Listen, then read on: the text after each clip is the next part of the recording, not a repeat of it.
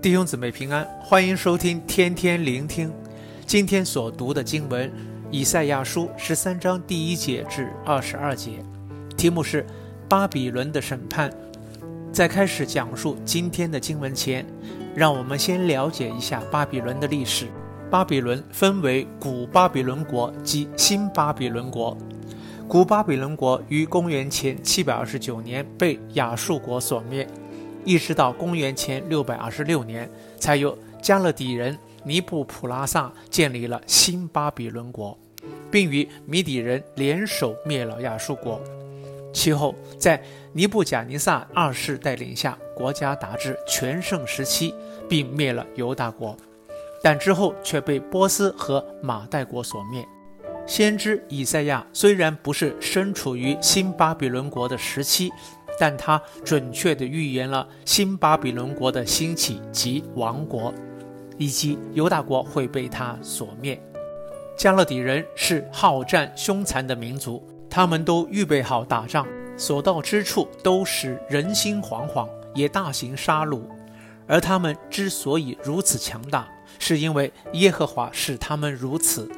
今天的经文中，神描述巴比伦国为他所挑选出来的勇士。和他恼恨的兵器，要毁灭这全地，借此管教以色列和列国，但是他们却狂妄自大，任意而行，也没有敬畏神，因此他们惹动神的怒气，导致神要将他们全然灭绝。故此，在经文第十七节提到，神必激动米底亚人，即是马代人，来攻击他们。而经文十九至二十节这样描述巴比伦的结局：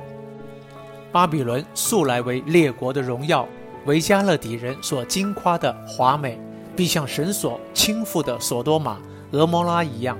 其内必永无人烟，世世代代无人居住。阿拉伯人也不在那里支搭帐篷，牧羊的人也不使羊群卧在那里。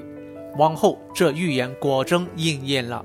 强大的巴比伦国被波斯和马代国所灭了。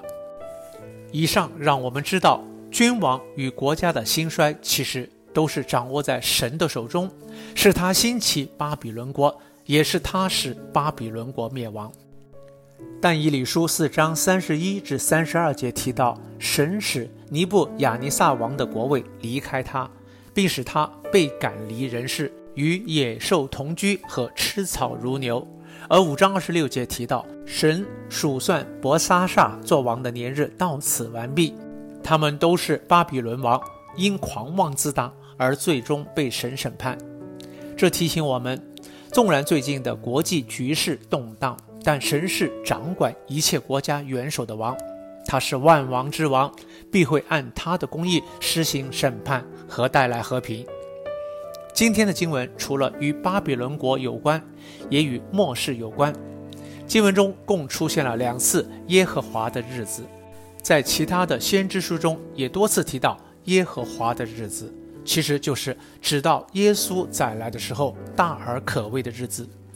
启示录就提到末后的日子会有残暴的敌基督和他的国大巴比伦兴起，叫所有人都拜他。又迫害神的子民和教会。今天的经文中，部分的预言在巴比伦国时期已应验，但有些却要到末后的日子，即是耶稣再来的时候，才完全或以更强烈的程度应验。例如经文第十节提到，当耶和华的日子临近，天上的众星群宿都不发光，日头一出就变黑暗，月亮也不放光。这明显没有发生在巴比伦入侵犹大国的时期，而马太福音二十四章二十九节记载了耶稣谈到他再来的时候的情形：日头就变黑了，月亮也不放光，众星要从天上坠落，天势都要震动。这明显与以上经文十分相似，因此这预言要到耶稣再来时才完全应验。所以，今天的经文除了与当时被掳的犹太人有关，也与我们有关。除了让我们知道耶和华的日子临近时的情况之外，也安慰着我们：虽然敌基督和他的国看似很强盛，但我们不必害怕和绝望，因为神必会亲自审判他和倾覆他的国。弟兄姊妹，神是于历世历代中掌管一切，并且以公义审判的神。因此，无论世界怎样动荡，